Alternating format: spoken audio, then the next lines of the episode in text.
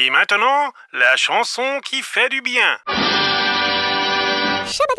Il a frappé encore une fois, encore une fois. Il nous a déniché une chanson qui fait du bien et c'est avec joie que nous le retrouvons. Bonjour Daniel. Mais bonjour, euh, bonjour François, bonjour tout le monde.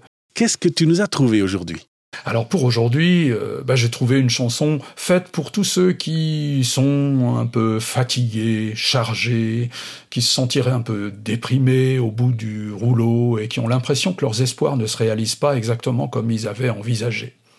C'est une très belle chanson d'un groupe de musique résolument chrétienne composé exclusivement de dames, interprètes, qui ont donc fait appel à d'autres ressources pour euh, la composition de leur musique. Et ce groupe s'appelle Point of Grace, et ils sont actifs depuis le début des années 1990, euh, et cette chanson, extraite de leur premier album euh, éponyme, s'appelle Jesus is Always There.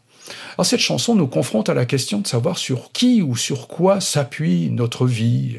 Notre vie peut s'appuyer sur un salaire régulier, sur une vie de famille, sur l'amitié de quelqu'un, sur des espérances qui se réalisent finalement différemment de ce que nous aurions souhaité. Et cette chanson décrit ce que peut devenir notre situation lorsque ce sur quoi nous nous appuyons, ce sur quoi nous nous plaçons notre confiance, semble soudain nous échapper, soit de manière euh, soudaine, soit euh, de plus en plus, euh, chaque jour un peu plus au fur et à mesure. Comme dit le texte, quand les choses se compliquent, quand le chemin est trop rude, quand tu as perdu toute ton assurance, et puis suit ce refrain qui dit Jésus sera toujours là. Son amour ne changera jamais.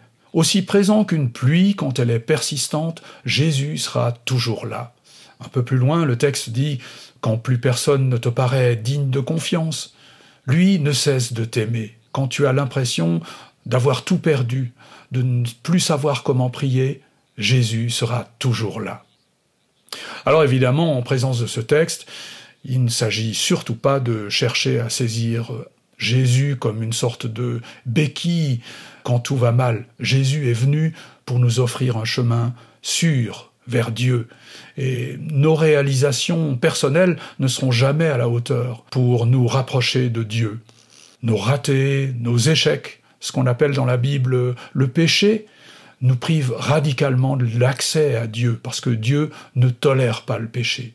Dieu déteste le péché, mais Dieu aime le pécheur, et toute la différence est là.